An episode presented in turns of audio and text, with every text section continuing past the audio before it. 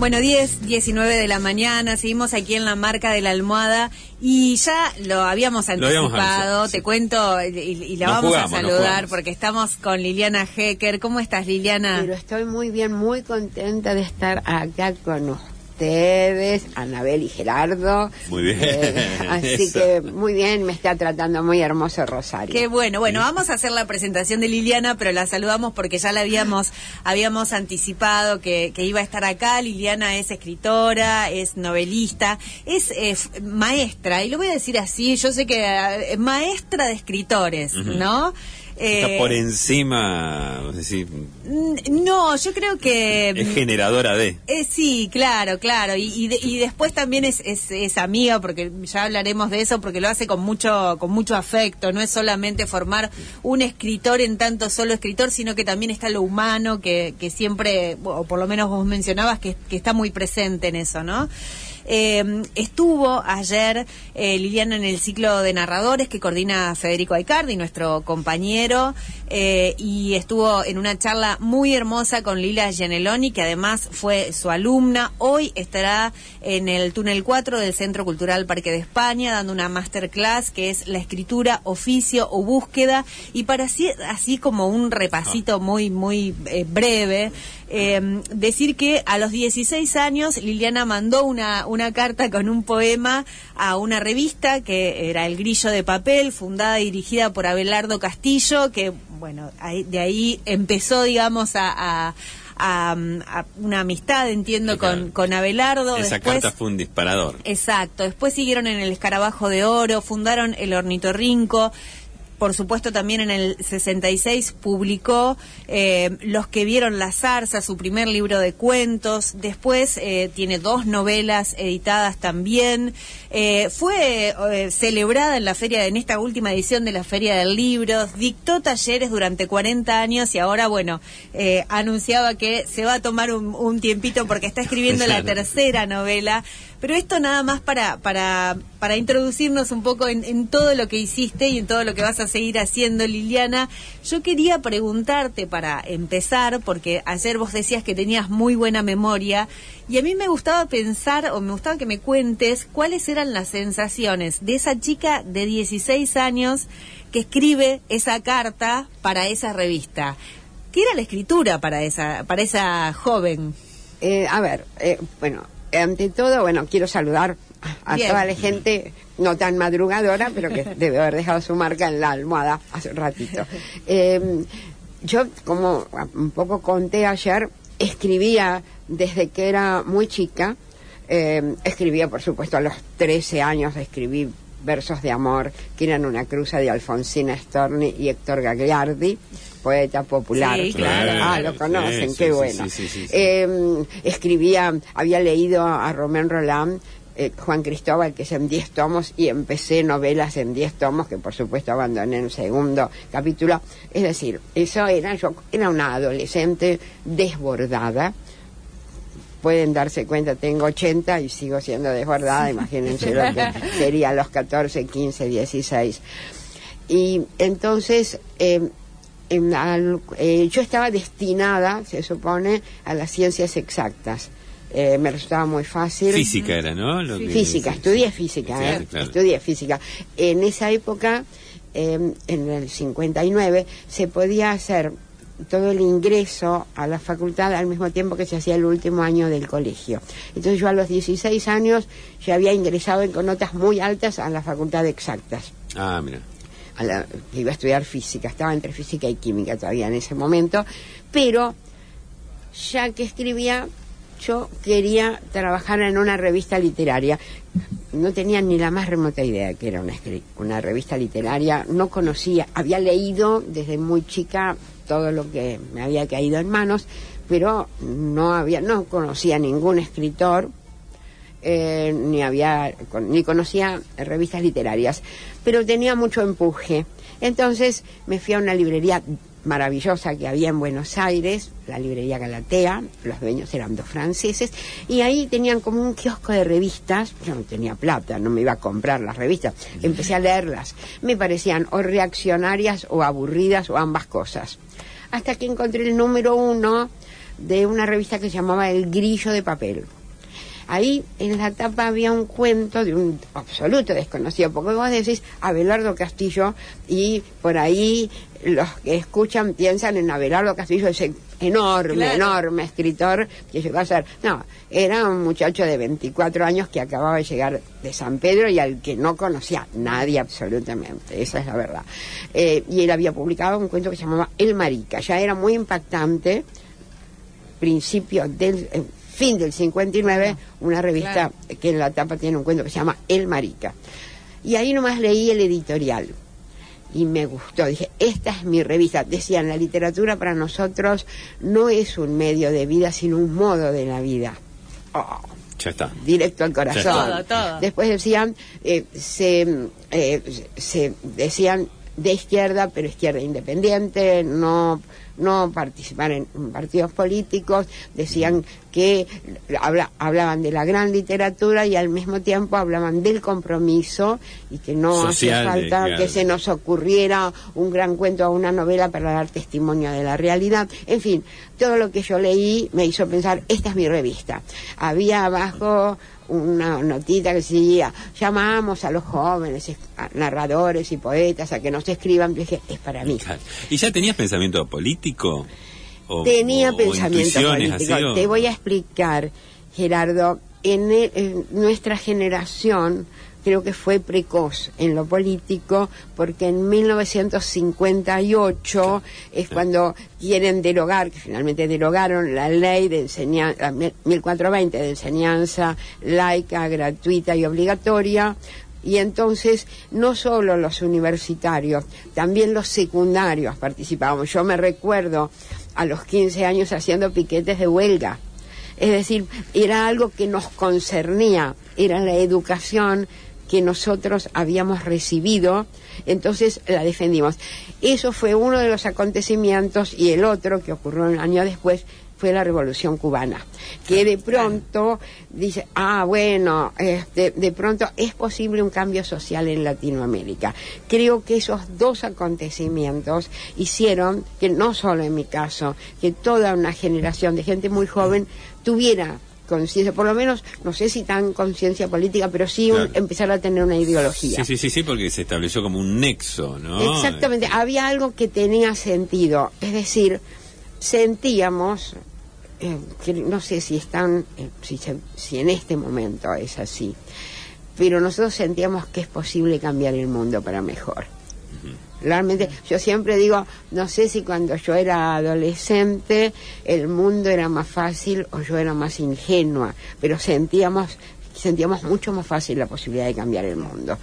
Bueno, eh, no quiero entrar en eso porque estamos en la revista, entonces mando una carta de el novio de mi hermana, que fue su marido durante, su novio siete años, su marido durante 60, murió hace dos años, me prestó su máquina de escribir, la tengo.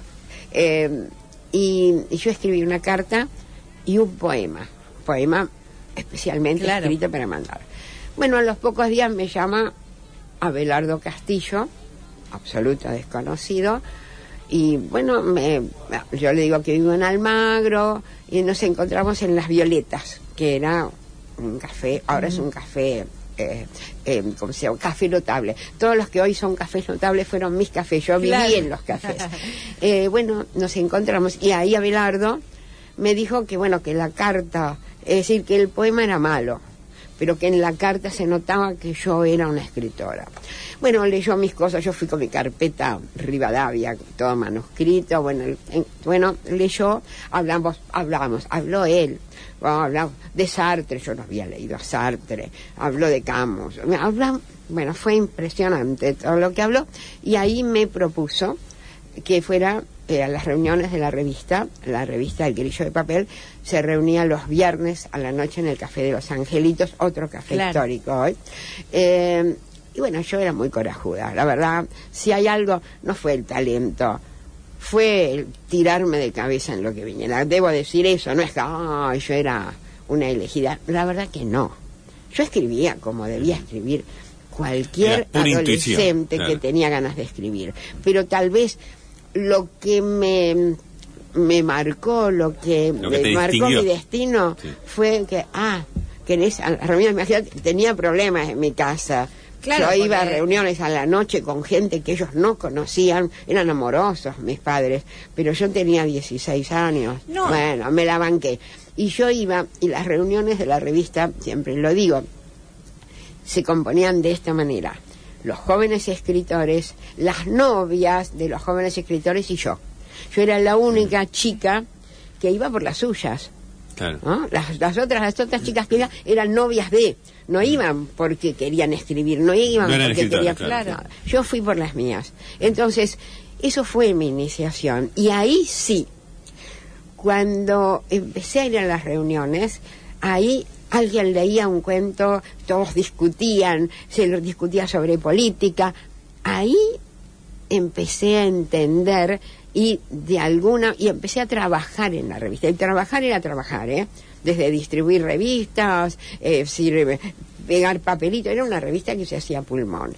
Y empecé trabajando a pulmón. No se crean que ah llegó la estrella de la literatura. La verdad que no hasta que en una situación muy desafiante que no voy a contar, la conté muchas veces, que es hermosa, por un desafío también, escribí mi primer cuento, que empezaba, a veces se da, me, me da una risa, y ahí escribí mi primer cuento, les gustó mucho a los directores de la revista, y lo publicaron, y ahí empecé, ahí descubrí la narrativa y acá estoy. Qué bueno.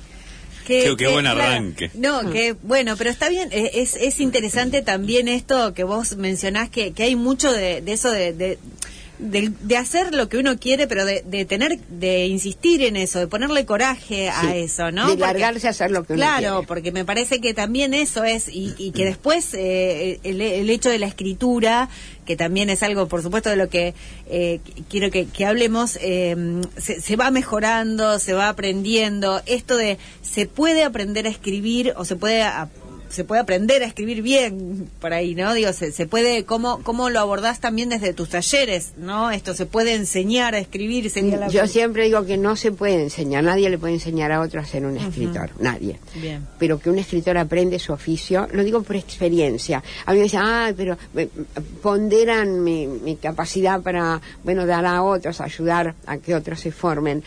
Pero yo aprendí, es decir, estoy de alguna manera, no sé si repitiendo, cada uno crea una propia experiencia, pero recreando lo que fue mi propia experiencia, porque yo me formé en un ámbito en que yo leía un cuento y todos me criticaban, cuando digo todos, estoy hablando de Abelardo Castillo, de Humberto Costantini, después se integró la revista Ricardo Piglia, Briante, eh, Vicente Batista, todos pesos pesados, muy jovencitos, Claro. pero todos muy convencidos de lo que hacíamos, implacables además. Entonces, por supuesto, el oficio se aprende. Yo, la disposición sí la tenía, por supuesto, pero todo lo demás lo aprendí y sobre todo lo aprendí eh, en la revista. Lo aprendí haciendo. Es decir, yo me formé trabajando en la revista. Yo me formé escribiendo cuentos, es decir, escribía cuentos, los leía, es decir, fue, eh, no fue algo aislado de lo que hacía. Es decir, iba trabajando y de alguna manera iba creciendo en la elección que yo había hecho. Iba aprendiendo las herramientas. Claro, ibas haciendo el camino. Y cuando decís implacable, decís las críticas, no eran despiadadas, ¿no? Eran despiadadas. Éramos muy jóvenes. eh, creo que todos eh, éramos. eh, queríamos, es decir, Sí. eh, nos importaba de verdad lo que estábamos haciendo. Fue una época, los 60 fueron una época en que la literatura tuvo mucho peso y los jóvenes escritores, nosotros, fíjate, el, nos llamábamos a nosotros mismos la generación del 60 sin que ninguno ya hubiese publicado nada. Nos sí, Abelardo Castillo fue el primero, él es mayor, era mayor que nosotros, que lo que se llamaría la generación del 60. Abelardo era ocho años mayor que yo, Humberto Constantini era como 17 años mayor que yo, lo que para mí era Claro, una emoción. Sí, sí, sí, sí, sí. Eh, pero, los, por ejemplo, Piglia, Briante, Batista, Juan Martini, Rosarino, amigo también. Es decir, todos eh, nos sentíamos muy comprometidos con el oficio. Lo único, y eso lo habrán notado, todos los que yo cito son varones. Sí, eso te iba, a, te iba a preguntar desde cuando mencionabas esto que a los 16 años además te iba a decir esto de que, bueno, ibas a reuniones con varones. Con varones. Y que después, tu, bueno, también compartiste esos espacios de trabajo eh, con varones. Con varones. Y sí fue, fue en ciertos, ciertos aspectos no fue fácil. Incluso, este, había, eh, decíamos, estaba muy reivindicada la tema, la violencia, cierta cosa del sexo así muy fuerte. Y mis cuentos, es decir, aunque por ahí tomaban temas que eran duros, es decir, eran ámbitos aparentemente más tranquilos. Eh, eso fue un día, Abelardo, Castillo sí siempre respetó mucho mi escritura, entonces yo un día le dije, estoy harta de que mis compañeras de generación crean que lo mío es menor porque yo tomo ámbitos más tranquilos y entonces quiero escribir un cuento más duro. Y, y Abelardo me dice, ¿por qué no escribí sobre un boxeador eh, que siempre pierde? Y yo de boxeo poco, ¿eh? Es, era muy futbolera, soy de Boca, y fui muy futbolera desde muy chiquita, sigo siéndola. Eh, pero de boxeo sabía muy poco, que Pascualito Pérez había ganado el primer campeonato del mundo, bueno, sabía, conocía a Gatica Prada, que eran rivales, qué sé yo, pero y ahí empecé a escuchar, porque no había televisión, escuchaba las peleas por radio, Abelardo me explicó muchos principios del boxeo, aprendí que era un uppercut, como era el un dos, un cross, es decir, me empecé a meter en el boxeo. Y bueno, y escribí los que vieron la zarza. No sé, no fue tan fácil como lo cuento, pero eh, sí, fue todo un proceso, fue un descubrimiento formal. Me di cuenta de que yo no estaba en condiciones de escribir desde un boxeador, porque nunca había subido a un ring, nunca me habían dado una piña. Perdón, estoy con No, no, está bien, sí, sí, sí, toma agua si querés. Y entonces se me ocurrió, pero no porque pensara que iba a ser una innovación formal, sino porque era una, la única posibilidad que tenía, que iba a contar al boxeador, pero desde todos los que lo rodeaban, desde su familia, sus hijos, la esposa, los vecinos, el comentarista. De, y así escribí los que vieron la salsa. Sí, sí. No, y es interesante, todo tranquila, Liliana, que está todo bien. Eh, es, es interesante también esto que contás, porque pone ahí de manifiesto una tarea que a veces quien lee a lo mejor eh, no se imagina tanto, que tiene que ver con toda la investigación que, bueno, que cuando uno eh, se mete a lo mejor con un tema que desconoce, tiene que hacer de ese tema, ¿no? Que es como toda otra tarea. Mira, eso que vos nombraste investigación, yo hoy a la noche lo voy a llamar búsqueda. Ah, yo no creo que sea una investigación. A veces sí. Bueno, sí, es, la investigación, que también a veces uno realmente se tiene que valer de ello. Tomás un tema histórico o un tema muy específico del que no sabes demasiado y investigas ese tema para empaparte de ese tema. Pero lo otro, eso que yo te digo, ah, no, no puedo escribir sobre un boxeador desde su punto de vista, ¿cómo lo resuelvo? Eso yo lo vinculo más con la búsqueda. Sí, Claro, claro, es verdad, porque bueno, sí, no es una no es una investigación de a profundidad como uno la conoce a lo mejor o como uno conoce o puede mencionar las investigaciones, es una búsqueda. Eh, una búsqueda en que, a veces uno encuentra y a veces uno no encuentra. Es una búsqueda azarosa, por eso yo considero que la escritura siempre es una aventura, no tiene un eh, final previsto. Uno se puede equivocar siempre y se puede equivocar muchas veces ¿no?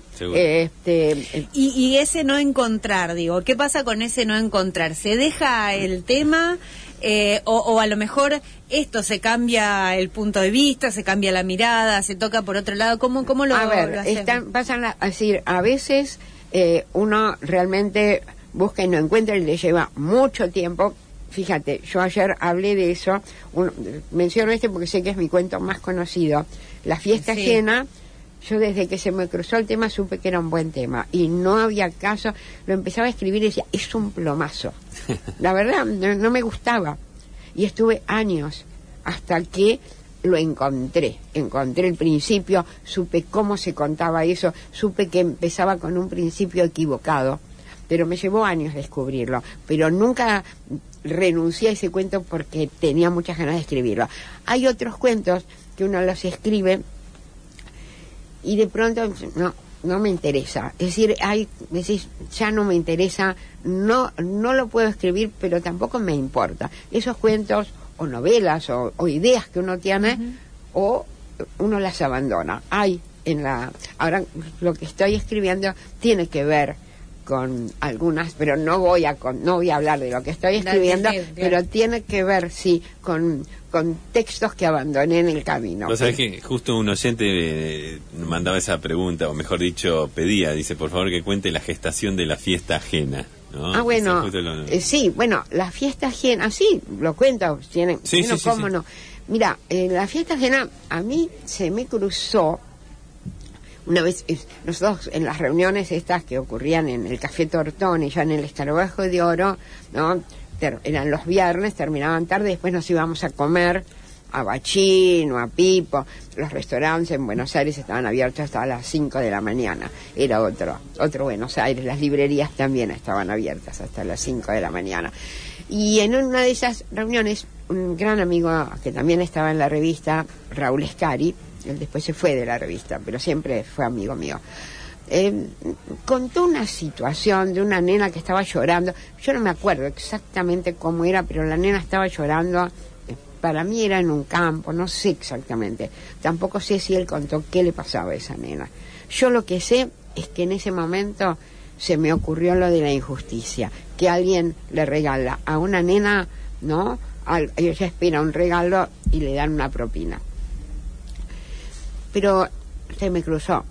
Y bueno, y ahí no digo que inmediatamente haya empezado, muchas veces yo dijo ahí eh, la- las que van leudando, ¿no? Las ideas. No es que muy pocas veces se me ocurre una idea y ya la me la pongo a escribir. Esa la dejé leudar, pero después empecé a querer escribirla y realmente los principios que me salían eran un plomazo. Yo ya tenía la situación, ya tenía incluso Rosaura, creo que es un nombre que se me ocurrió enseguida. La mamá era trabajaba como sirvienta, era palabra, era importante la palabra, eh, pero empezaba en un lugar, no me daba cuenta, ahora lo puedo decir, equivocado. Cuando ella trata de explicarle a la mamá que quiere ir a la fiesta y la mamá no quiere, y tardaba y no llegaba nunca a la fiesta. Bueno, me salían, cambié de nombres, uno se llamaba, creo, el cumpleaños de la infanta, se llamó, se llamó Los Lirios del Campo. Hubo un largo proceso. La, no voy a contar todo, pero, pero sí voy a contar. Esperen que voy a toser. Sí, sí, sí, Sí, sí, sí, sí, Discúlpenme. No, tranquila, tranquila. bueno, lo cierto, esto debe haber ocurrido ese primer chispazo, yo calculo que en el 66, 67, por ahí.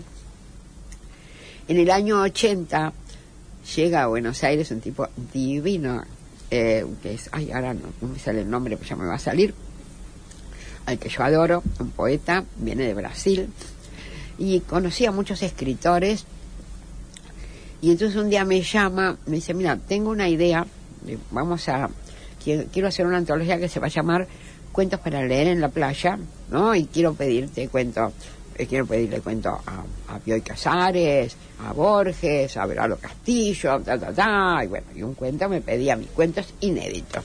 Y yo le dije, yo en una antología que se llame Cuentos para leer en la playa, no publico.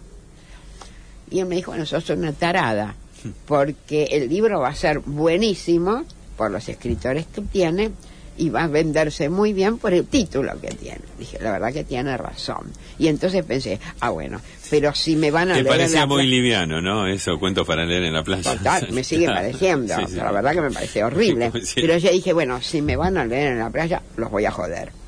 Y ahí dije, tengo que escribir La fiesta ajena, que es un cuento Claro. que pega. Y con el estímulo, mirá cómo...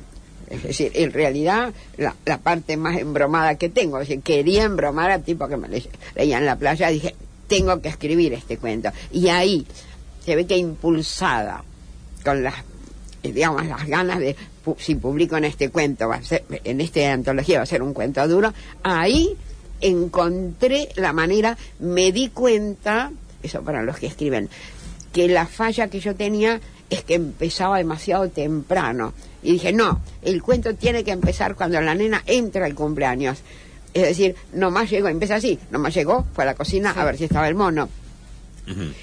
Y eso, el haber encontrado que ya de entrada estaba en la fiesta, me dio la posibilidad de escribir el Es decir, tomó otro ritmo el cuento. Fíjense, lo digo esto para aquellos que escriben o tienen curiosidad por ver cómo es la cosa, como de pronto cambiar eso ya cambió el ritmo del encuentro. Entonces sí, está la conversación de la mamá, la conversación que tiene la nena con la mamá, pero como algo que ya ocurrió, es como un raconto.